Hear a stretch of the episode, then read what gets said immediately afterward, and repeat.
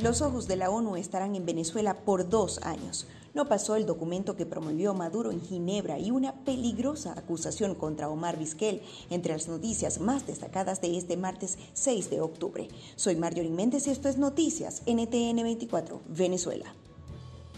Un nuevo revés sufrió el régimen de Maduro en el escenario internacional.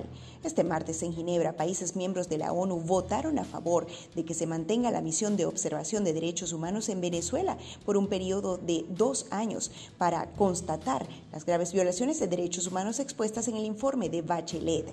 En la misma reunión, Irán promocionó un documento que sometió a votación donde establecía que Maduro ya había hecho un enlace con Bachelet para mejorar las denuncias del informe, considerando que esto era suficiente, pero la propuesta no tuvo la mayoría de los votos.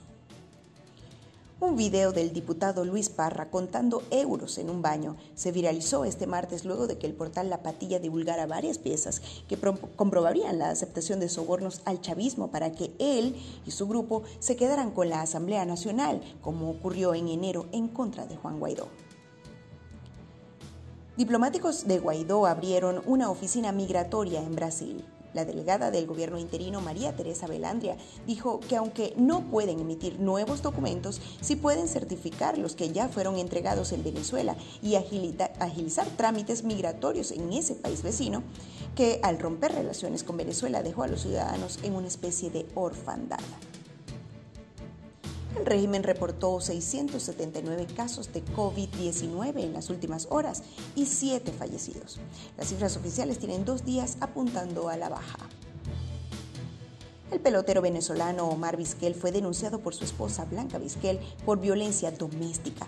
Ambos están en un proceso de divorcio que no parece fácil luego de que ella utilizara sus redes sociales para decir que fue usada como un objeto por el ex Grande Liga, que nunca habría puesto fin a su relación anterior y que asegura la anuló y manipuló. Vizquel respondió más tarde en un breve video que no inflaría la polémica en redes y que esperará, esperará que el divorcio siga su curso. Esto es Noticias NTN 24 Venezuela.